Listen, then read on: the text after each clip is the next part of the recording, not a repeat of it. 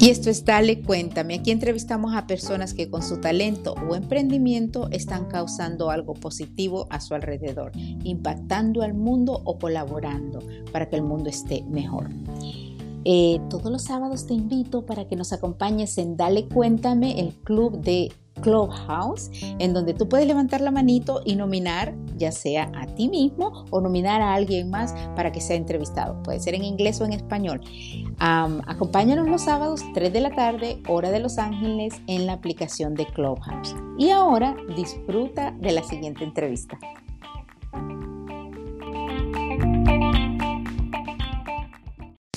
En esta entrevista estamos contando con alguien que ha cambiado de hacer letras para canciones de rap y de viajar alrededor de varios países de Latinoamérica y Estados Unidos, ciudades. lo cambió por escribir en estos momentos novelas, porque quiere dejar en lugar de seguidores nada más que bailen con su rap, quiere dejar lectores, personas que se impacten y, y crear emociones en esos lectores. Así que tenemos aquí a Real Daddy C, pueda que tú lo conozcas así, su nombre es Carlos Calix y él es autor de novelas.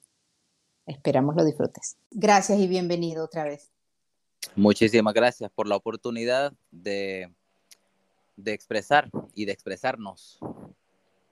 Voy a comenzar porque para mí, eh, sobre todo contando cómo te contacto. Yo ayer mismo yo estaba eh, buscando a un escritor porque me di cuenta que el podcast que lo tenemos cada miércoles, pero una vez es en inglés y otra en español, eh, había tenido mayormente a personas que son escritores. Creo que tuve dos activistas, Dolores Huerta y a, a María de Miami.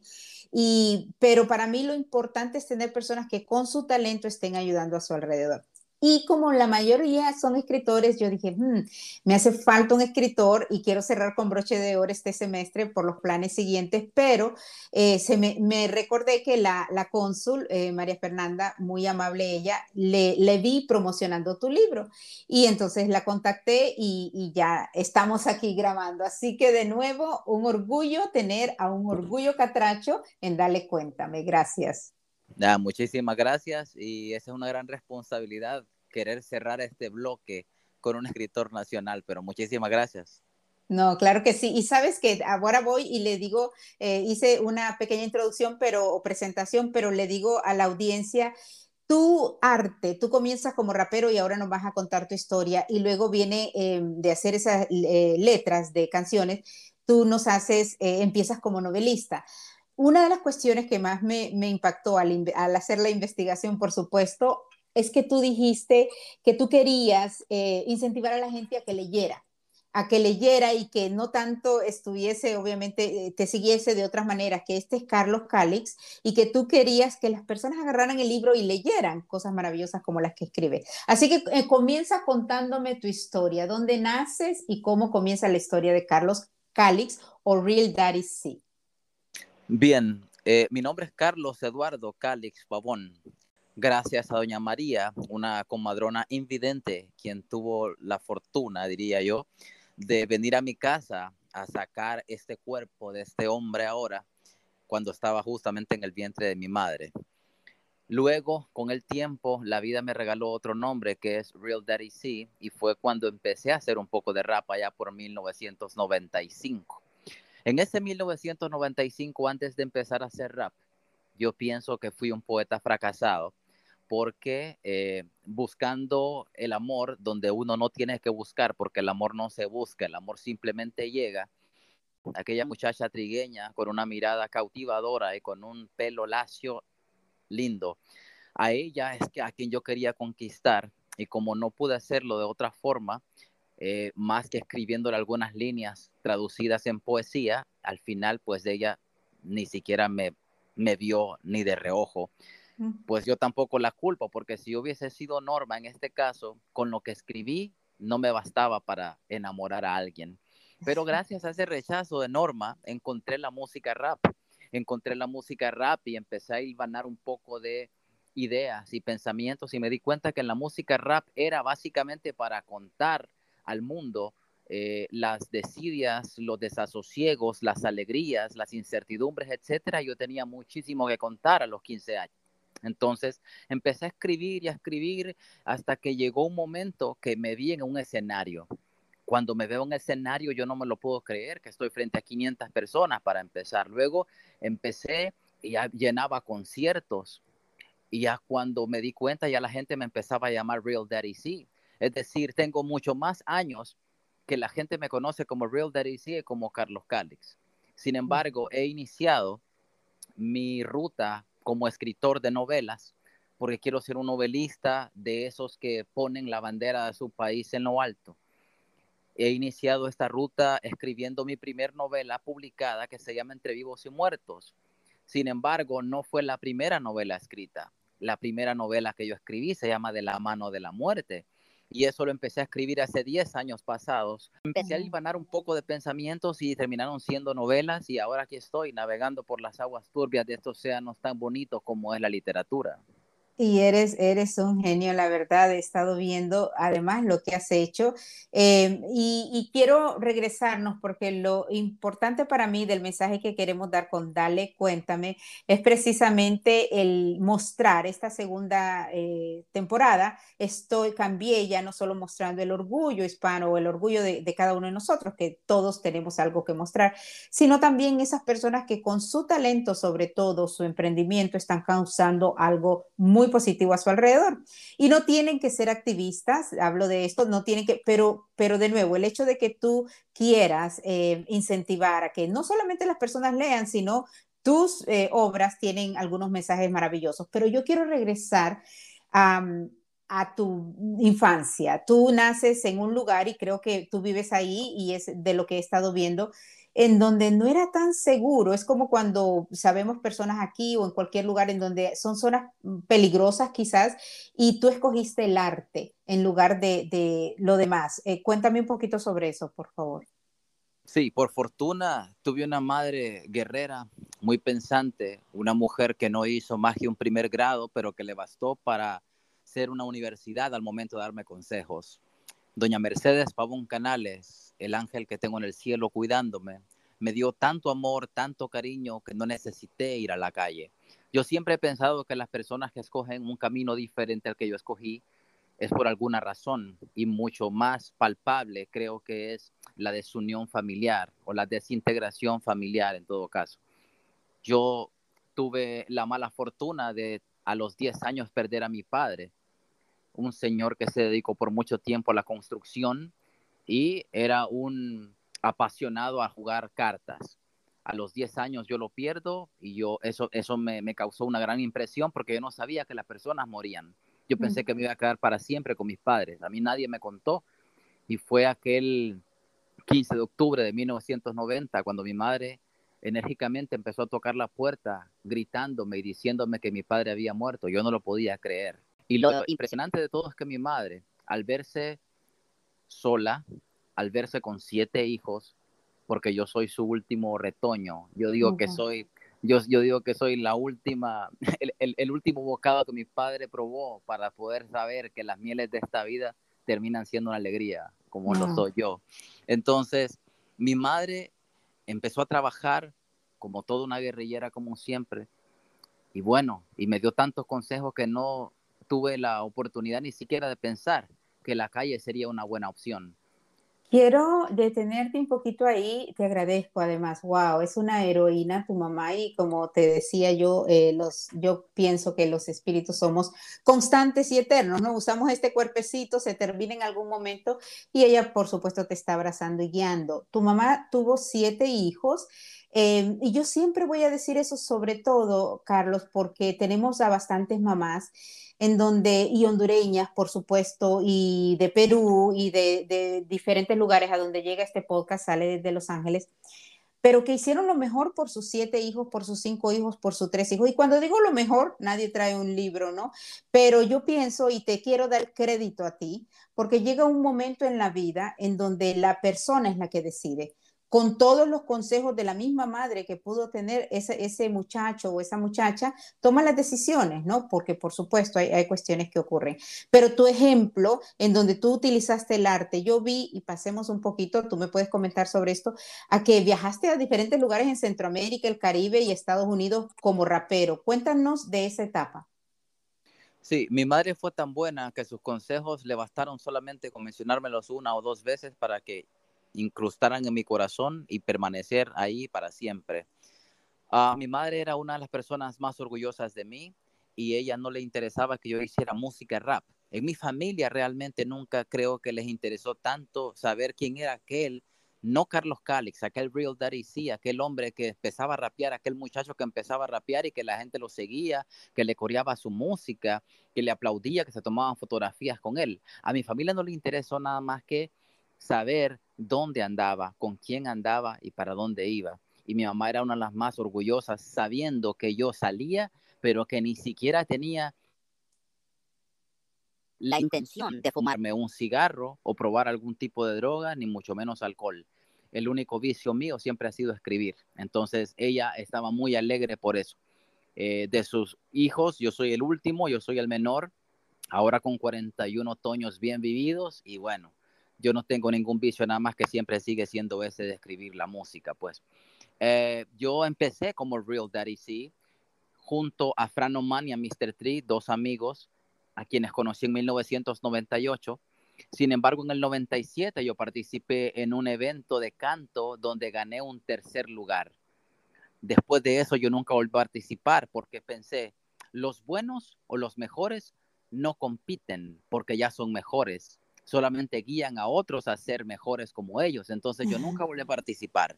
Nunca volví a participar porque yo también soy de los tipos que no me gusta perder. Entonces, si no me gusta perder, mejor no participo. Y además, yo siento y siempre he pensado que soy tan bueno que no debería de competir en nada porque aquí no estoy haciéndole competencia a nadie ni a nada. Yo solo quiero ser feliz con lo que hago y así he estado eh, por 41 años ya. Gracias a Dios conocí a otros amigos en el camino y formamos un grupo que se llama El Pueblo personas que cantamos canciones como Linda Flor, Mil Cartas, Esa Pared. Linda Flor es a dúo con dos boricuas, uno que canta, que es eh, um, Eddie Ranks, y luego el productor Looney Tunes. Está también Mil Cartas, que la hicimos a dúo con el Torito, el dominicano. Luego con esta gente anduve por todo Centroamérica, por todo Estados Unidos, de punta a punta, desde Los Ángeles hasta New York, haciendo giras eh, vía terrestre, ¿verdad? No que agarraba un avión hoy y mañana otro, no, todo era vía terrestre y también fuimos a Puerto Rico, República Dominicana y México. Es decir, la música me regaló más de lo que realmente le pedí. Y Honduras me cobijó con su manto sagrado también. Entonces, ahí viene ahora mi capricho, que el capricho es este yo siempre he pensado, en vez de dejarle un seguidor a Honduras, mejor le dejo un lector. Por eso me he encaprichado tanto a escribir libros y quiero que la gente se dé cuenta de una cosa. No es que sea malo ser un, ser un seguidor, por supuesto que no, pero siendo un lector, creo que le estoy dejando mejor cosa a Honduras y eso es lo que quiero lograr con mis libros. Me da escalofrío, eres una bendición para mi país, la verdad, gracias Carlos. Ah, ¿Cuál es el principal mensaje que quieres dejar con todas tus obras, sean artísticas? Eh, ¿Cuál es el principal mensaje que quieres dejar con lo que tú haces? Bueno, que la gente pueda hacer todo lo que quiera siempre y cuando ame lo que está haciendo.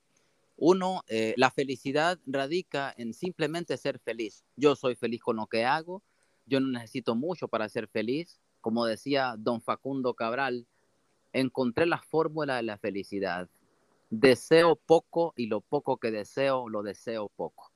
Y aquí estoy. Quizá eh, con mi primera novela logré mucho más de lo que realmente pensé. Y eso que la publiqué justamente una semana antes de que entrara la pandemia a Honduras. Cuando se hablaba de COVID-19, yo nunca pensé que vendría a Honduras. Y entonces fue cuando entró el COVID-19 a Honduras y Honduras se cerró por nueve, diez meses y yo dejé de vender mis libros. Sin embargo, cuando la librería Cultura en San Pedro Sula me notifica que están haciendo entregas a domicilio, fue cuando mis libros se empezaron a mover en San Pedro Sula, yo impresionado. De hecho, tengo un pedido grande en Estados Unidos y no he podido enviar los otros para allá y se están vendiendo bastante, a tal grado que mi segunda novela, que va a publicarse al finales de octubre, rozando un poco noviembre, publicaré la novela en Estados Unidos y el 85% de la novela se quedará allá. Y luego el 15% me lo traeré a Honduras para tener presencia de marca o de nombre acá, porque tampoco quiero dejar morir el, el mensaje ni el deseo de poder que la gente de Honduras también lea. Por supuesto, y eso es muy importante en ambos lugares e incluso los familiares de aquí que hagan que sus eh, familiares allá lean. Tu, libro, primer libro publicado, porque son varias novelas escritas y eso me encanta, es Entre vivos y muertos. Y el que sale en octubre ah, o noviembre es El reclamo de un planeta.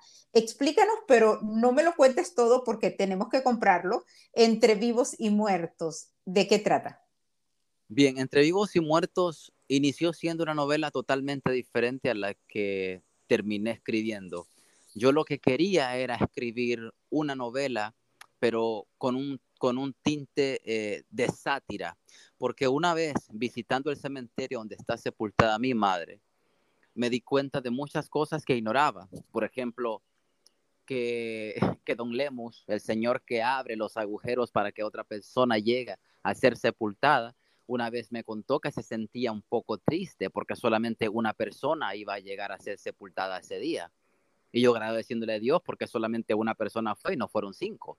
Sin embargo, él me decía que a él no le gustaba que solamente una persona llegara a ser sepultada porque él ganaba su salario de acuerdo a tantos hoyos que él cavara. Entonces él se alegraba cuando eran cuatro o cinco porque le pagaban 200 lempiras más por cada hoyo.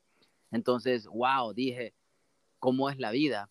Entonces empecé a, a tambalear todo en una balanza y dije, tiene razón, entonces, los doctores estudian para que la gente se enferme.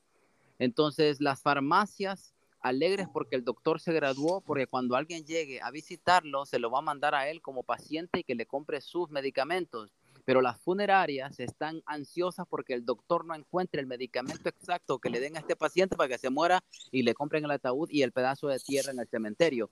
Entonces ahí era donde yo quería entablar toda la, la novela. Sin embargo, cuando me empecé a escribirla, tomó otro rumbo, porque yo pienso que un escritor sabe cómo quiere empezar una novela, sin embargo no sabe nunca cómo va a terminar. En el camino van cambiando miles de cosas y eso sucedió con la mía. Eh, Entre vivos y muertos es una novela llena de suspenso, de drama eh, y un toque de realismo mágico y eso la hace tan interesante porque muchas de las personas que han leído la novela me han contado que han llorado con ella, así como también yo terminé llorando con ella. Sabiendo el autor como, como autor de la novela, sabiendo que era ficción, terminé llorando con, junto al personaje. Entonces eso significa de que es algo grandioso lo que escribí. Es grandioso porque todo lo que causa emoción eh, lo es. tu mamá te llevó de la mano, te lleva de la mano, es lo que me dices con esta novela, por eso lo consideras así, mm, ¿correcto? Sí, por supuesto. Eh, yo pienso que un escritor a veces le da vida a un personaje dentro del libro y ese personaje termina siendo lo que el escritor nunca fue en vida real. Entonces, hay muchas de las cosas que están en el libro que no son reales, que no son mías. Sin embargo, hay unos párrafos que me identifico muchísimo. Por ejemplo, hoy tengo la fortuna de ir al cementerio, almorzar con mi mamá, como siempre lo hacía en la tarde en la casa. En la tarde siempre nos dormíamos 15, 20 minutos, como de una de la tarde a una y media entonces, eso siempre lo hago yo. Cuando voy al cementerio a ver a mi mamá, llego a las 11.30, como junto a ella, me siento sobre la sepultura, limpio bien y todo, me siento tranquilo con ella y luego me doy una siesta de 15, 20 minutos sobre la sepultura. Es algo que a mí me da eh, nostalgia porque siento que ella hasta me está abrazando. Entonces son cosas de las que están en el libro también que pienso que esas cosas sí son las que yo quisiera hacer o las que pude haber hecho en vida real y no en ficción como ocurre en el libro. Ah, qué maravilla. ¿Tú piensas que los artistas en un país como el nuestro, en Honduras, tienen un poder para poder ayudar en, en, las causas sociales? Porque ya sabemos, existe la política, la religión, los deportes, en donde hay un poquito más de conflictos. Eh, pero yo, y precisamente como productora, eso es lo que pienso. Pienso que los artistas tienen una voz que, que, pueden usar. Pero dime tú, yo que tengo ya más de 30 años de estar fuera de Honduras, dime tú cómo ves eso ahí, cómo ves esa realidad de los artistas en Honduras. Sí, los artistas pueden y podemos hacer muchos cambios, ¿verdad? Eh, en mi caso, yo participé en una campaña muy linda que se llamaba Barrio Tranquilo. Barrio Tranquilo, el director artístico de la campaña era don Guillermo Anderson. un ser humano maravilloso, súper bien letrado, alguien que no escribía solo por escribir, sino que le daba paso a los sentimientos para que escribieran ellos en vez de él. Guillermo Anderson era el director artístico de esta campaña que se llamaba Barrio Tranquilo, quienes incluían tres ciudades más grandes de San Pedro Sula.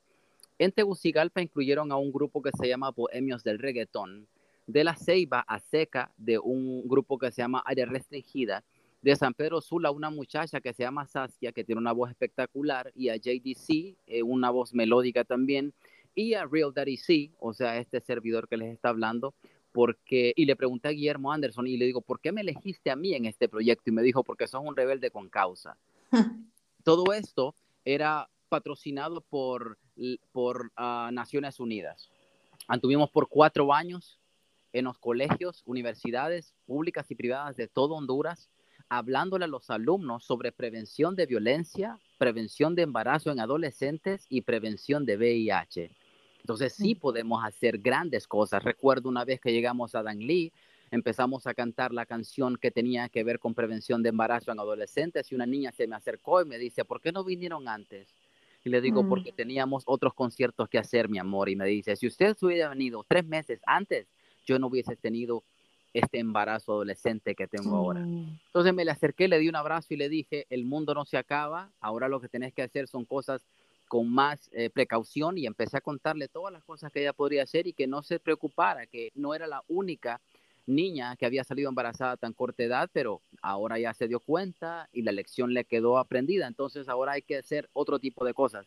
Entonces la niña, eh, eh, fíjate que en la noche estaba estudiando ella, no estaba estudiando de día porque sus padres la sacaron de día, porque los directores no permitían que una niña fuera a estudiar embarazada de día, como que un embarazo fuera algo de un extraterrestre. No, eso sí no está bueno. Entonces, ese tipo de cosas son las que nosotros quisimos cambiar y lo hicimos a nuestra manera.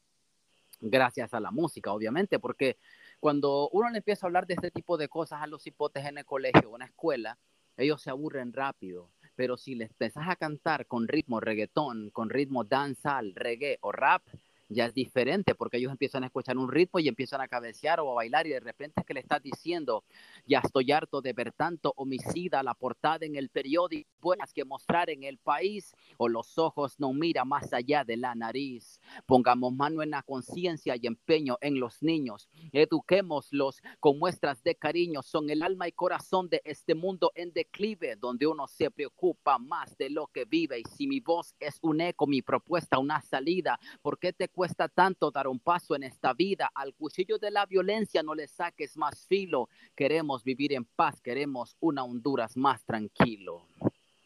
Qué bendición, qué bendición eres en el mundo, Carlos. Estoy súper ansiosa por leer tus novelas y definitivamente, de nuevo, yo eh, creo mucho en las diosidencias, creo mucho en Papá Dios. Yo recuerdo que allá tú estabas seguramente muy, muy niño o no habías nacido, no sé, pero cuando yo vivía allá, eh, había alguien que decía, le decía el colochón a Papá Dios. O por un tiempo yo le dije el colochón, pero ahora le digo Papá Dios. So, Papá Dios hizo esta diosidencia porque yo, de nuevo, ayer yo tenía a otra autora que, y, porque quería terminar con autores de nuevo, y luego digo, hmm, voy a terminar con alguien de Honduras, porque yo sé, yo sé, imagínate lo que está pasando en Colombia, lo que ha pasado, lo que sigue pasando en Venezuela y otros países, Suramérica y demás, Europa, en todo el mundo. Pero mi país, que también he tenido, por supuesto, personas de ahí, eh, para mí era bien importante y buscar un escritor de Honduras, como que no? Si yo sé lo, artista, lo artísticos que, que son. Y para mí una de las grandes dificultades que había antes, ahora con el mundo global es diferente, eh, es que no se sacaba este talento, ¿no? Eh, y en eso es cuando contacto a María Fernanda, la cónsul de Honduras en Los Ángeles, que de nuevo hace un gran trabajo aquí, tengo que mencionarlo, y promueve no solo a artistas como tú, pero ayuda mucho a nuestra comunidad. Entonces, el hecho de que yo la haya llamado sin saber, porque sí te digo esto de darle cuenta, me le di este cambio de cómo los artistas pueden influenciar, y no solo artistas de nuevo, cómo una persona puede influenciar con su talento sin tener que estar peleando, ¿no? Porque uno crece y uno se da cuenta y, usar la voz de ustedes. El que tú me hayas incluso cantado lo que me cantaste ahora o, todo lo que me has dicho, eres, eres realmente el broche de oro que yo necesitaba eh, cuéntame un poquito eh, sobre El reclamo de un planeta, que es tu siguiente novela. Sí, El reclamo de un planeta eh, es una novela bien intencionada. Es un reclamo de parte del autor hacia la humanidad en general, porque a veces pienso que nosotros los seres humanos somos tan desagradecidos con el mismísimo planeta que nos cobija todos los días y que nos da eh, todo lo que necesitamos hasta lo que no le pedimos. Pero somos tan desconsiderados que muchísima gente todavía sigue quemando los bosques, tirando basura en la calle, tirando basura en los ríos, contaminando los lagos, etcétera. Entonces, de alguna manera, el planeta no puede hablar. Sin embargo, pienso en el libro, estoy tratando de darle vida a un planeta Tierra y el planeta Tierra lo que está haciendo es haciendo un reclamo a la humanidad y como no puede hablar, entonces dice, bien, como ustedes ya días y hace miles de años me están dañando con, con sin justificación, entonces es hora de yo empezar a actuar con ustedes. Ahora es el planeta quien está enojado con los seres humanos que lo están habitando. Entonces, de alguna forma, él quiere deshacerse de toda la contaminación humana que lo está contaminando a él. Entonces, por eso les manda huracanes, por eso le está mandando tsunamis, tornados, etcétera. Entonces, de eso se trata el reclamo de un planeta. Eh, son varios sucesos dentro de un mismo libro, pero todos van a un mismo, eh, a un mismo eje, que es el reclamo del planeta hacia esta basura humana que lo está afectando sin razón.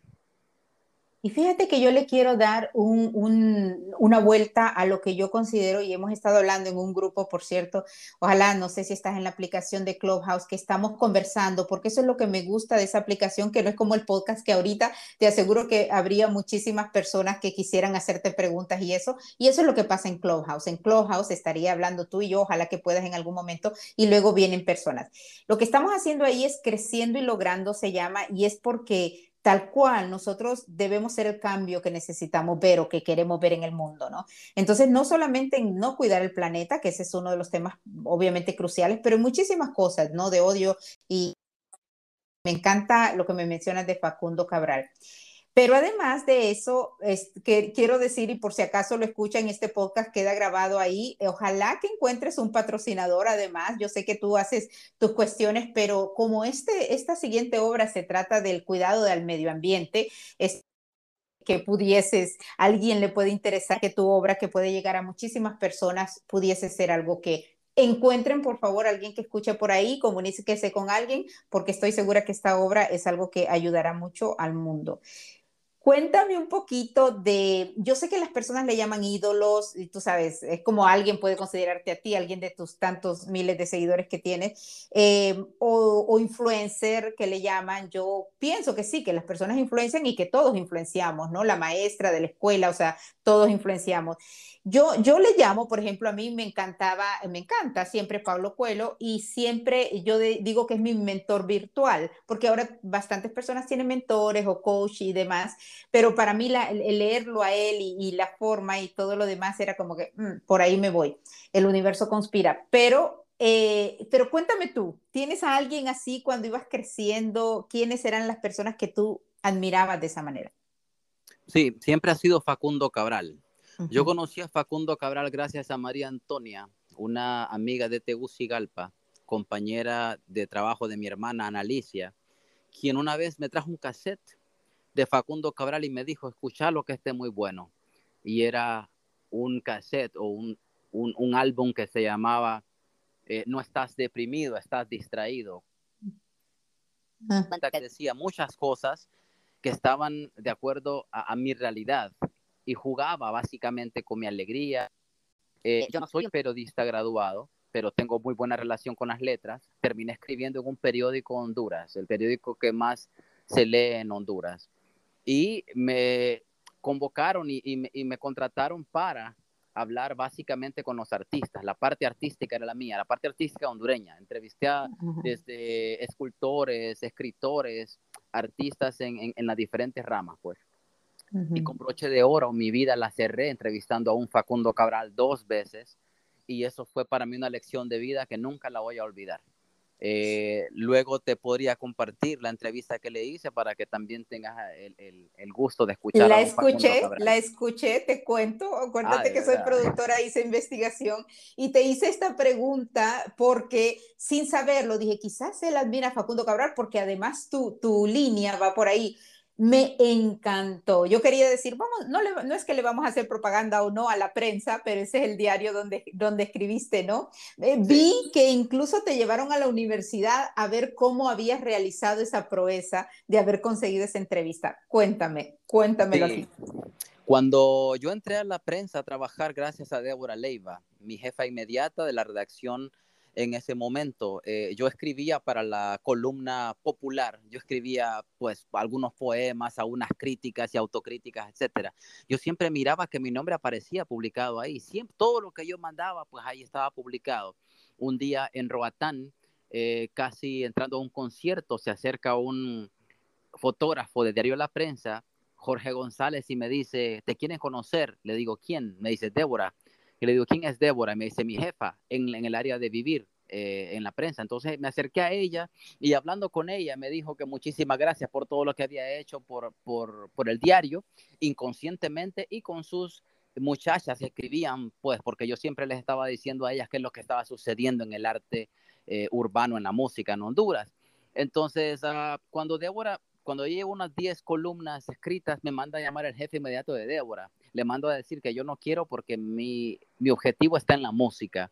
Cuando llevo unas 20 columnas, me manda a llamar el, el, director del periódico y le digo que tampoco quiero y Débora me convence que vaya, hablé con él y al final me quedé trabajando tres años, de los cuales tengo muchísimos muy buenos recuerdos. El licenciado Fernández, eh, Nelson Fernández, es una persona maravillosa, que Dios lo tenga en su santa gloria. El Señor creyó mucho en mí a pesar de no ser un, un periodista y me dijo, ¿sabes por qué me gusta lo que estás haciendo? Porque no te encerras en las cuatro paredes de todos los periodistas que están siguiendo la misma línea. Vos saliste de ahí y me estás dando algo fresco que es lo que yo necesito. Mm. Cuando yo entrevisto a Facundo Cabral, nadie se da cuenta. Yo solamente pido a la secretaria que me llame a este número y contacte con Facundo Cabral y la señora me dice, pero Facundo el artista, y le digo, sí, me dice, ¿lo puedo saludar? Le digo, sí, pero rapidito porque él me va a estar esperando. Lo saludó, me lo pasó, hablamos y cuando ya pasó la maqueta para que ellos diseñen la doble página de Facundo Cabral, me manda a llamar el director y me dice, ¿cómo lograste esto? Y le digo, gracias al, amor que yo le tengo a, la doctrina de Facundo Cabral. Y entonces, dos días después me está llevando a la universidad eh, una ese en San Pedro Sula para que le cuente a sus alumnos de la clase de redacción e interpretación de cómo fue que yo logré esto. Y para él fue una proeza, para mí fue un éxito. Entonces les empecé a contar que yo lo que hacía era seguir mis sueños, seguir mis anhelos y mi instinto. Y terminé entrevistando a Facundo Cabral, a Alberto Cortés, entre otros. Maravilloso. Eh, oye, por cierto, escuchen, pueden irse a YouTube o tú puedes eh, invitarlos, puedes igual poner tus links en tus redes sociales. Eh, escuchen toda la entrevista porque yo la escuché, yo escuché una porque me acabas de mencionar que son dos y es una maravilla. O sea, oírte hablar con Facundo Cabral, oírlos a, a esos dos grandes artistas para mí fue un deleite. Cuéntame un poquito de en qué fecha fue que lo entrevistaste. Él muere en el 2011. ¿Cuándo lo entrevistaste tú? Yo lo entrevisté en el 2007 y en el 2008. En el 2009 y 10 nos hablamos solamente dos veces en el año, porque Pablo Pérez, su manager en ese entonces, todos los años me decía, eh, háblale a Facundo, que de hecho, si no me equivoco, hoy es su cumpleaños. Siempre me decía, ¿ya le hablaste a Facundo? Y yo le decía, no, háblale. Pero como Facundo nunca tuvo una casa, Facundo siempre vivió en, en hoteles, en habitaciones de hoteles, él siempre cambiaba de número, ¿verdad? De, de, habitación. Entonces siempre me daban un número diferente donde pudiera hablarle. Con Facundo fuimos básicamente dos amigos sin conocernos.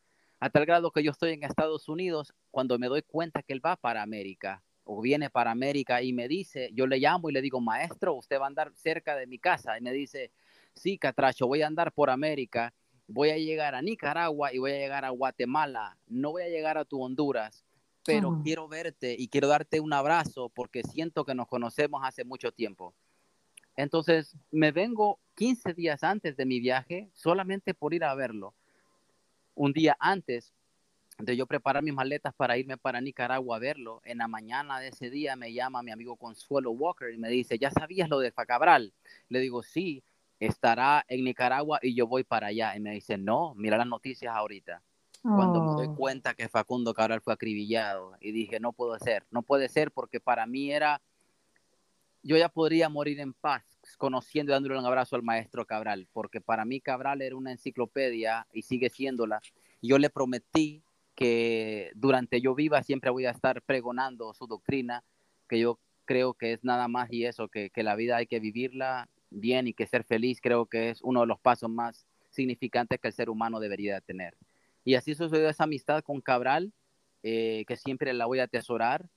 Estoy en un grupo de gente que conoció muy de cerca a Cabral y les compartí las entrevistas y ellos me dicen, sos uno de los pocos en el mundo que tuvieron entrevista con Cabral. Yo creo que en Honduras fui el primero y el único. Y eso es lo que me decía Pablo Pérez, me decía, ¿sabes por qué te recuerda a Cabral? Porque dice que fue una entrevista que él disfrutó muchísimo, de las pocas que ha disfrutado tanto. Yo, wow, para mí fue una cosa exagerada, pues para mí fue un premio.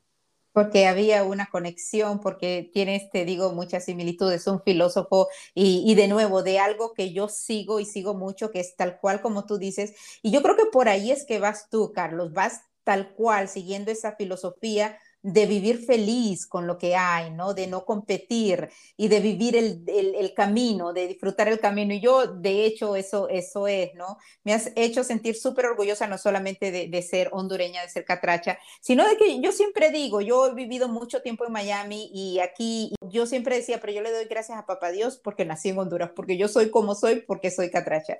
Pero eh, yo soy catracha tal cual como Carlos lo acaba de manifestar, eso de seguir esa filosofía de Facundo Cabral, el no competir, el, tratar de influenciar de, con todo y nuestro arte y nuestro carácter o con lo, con lo que sea, es, es una maravilla. Te felicito por eso, de verdad que papá Dios te bendice. Cuéntame, ¿tienes una bebé o tienes más de una bebé? Tengo una bebé, se llama Saraí Calix. Eh, es, ella para mí es un regalo, para mí es un regalo de vida. Em, yo siempre desde los 15 años pensé que nunca me iba a casar.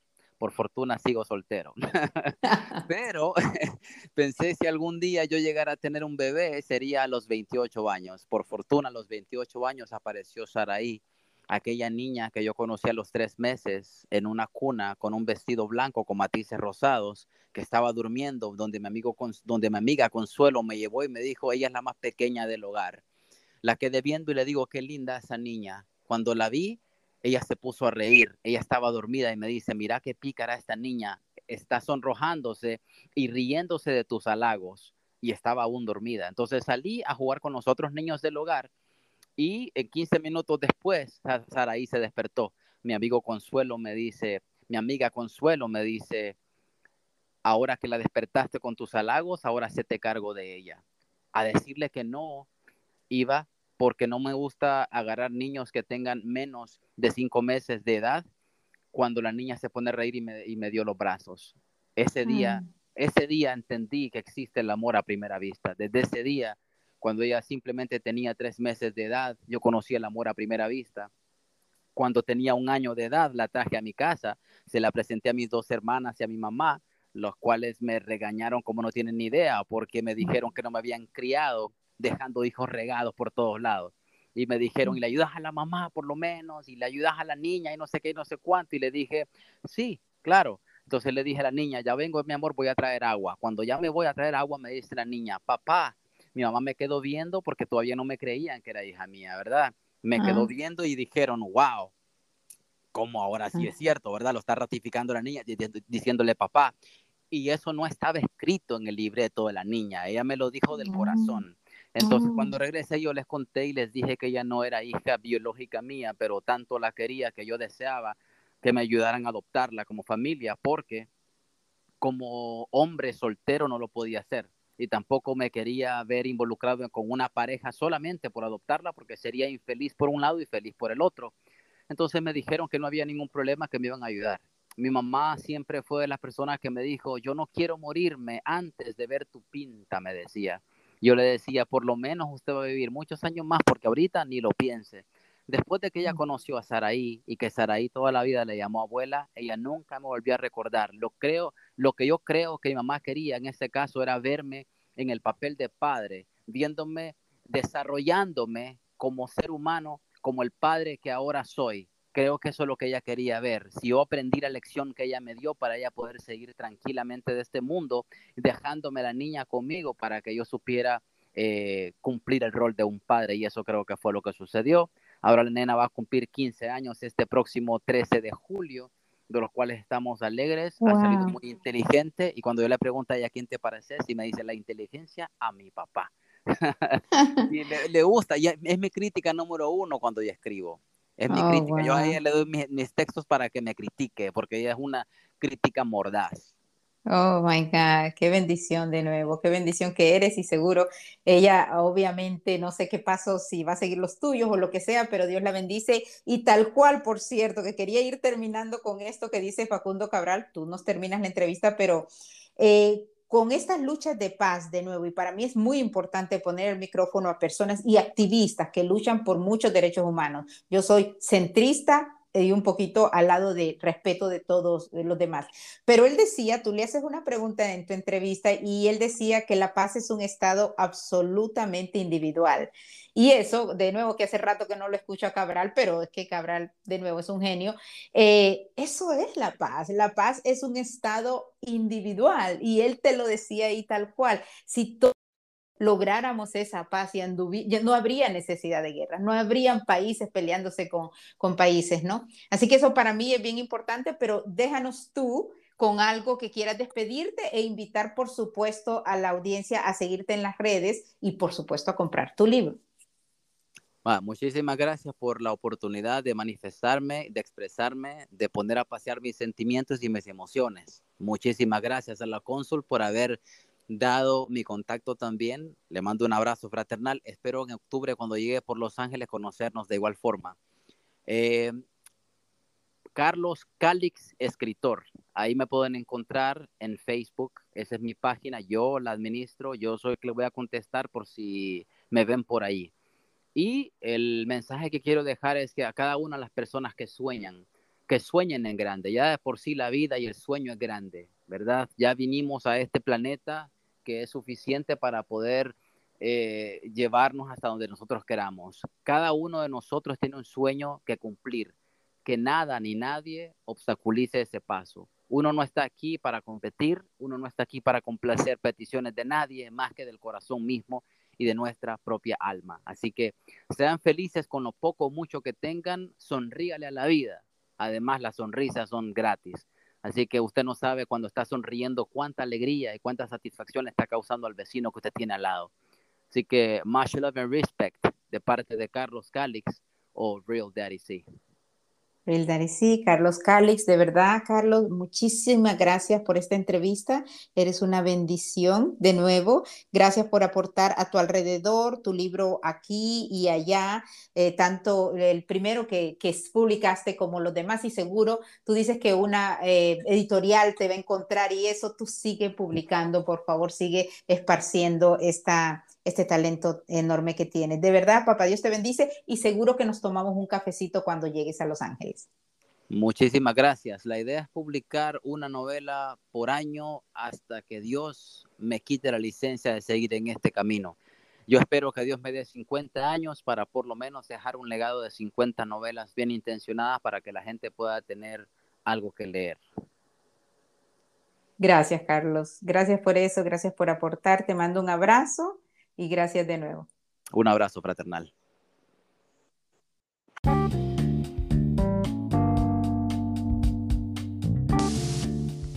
Gracias a ti por estar ahí. Esperamos que hayas disfrutado este episodio y recuerda que todos los miércoles tenemos a un agente de cambio positivo en cualquier parte del mundo, especialmente dando mensajes en inglés y en español. Cada miércoles es con un idioma distinto porque todos tenemos algo positivo que aportar al mundo. Ojalá tú seas uno de ellos y quieras usarlo y compartirlo con nosotros en Clubhouse. Estamos en esa aplicación todos los sábados a las 3 de la tarde hora de Los Ángeles. Así que únete a nosotros en Dale Cuéntame en Clubhouse y los sábados a las 3 levantas la manito y nos conversas tu historia. Y así la podemos hacer todo un episodio de podcast. Gracias por escucharnos. Mi nombre es Rosy Aguigure. Hasta la próxima.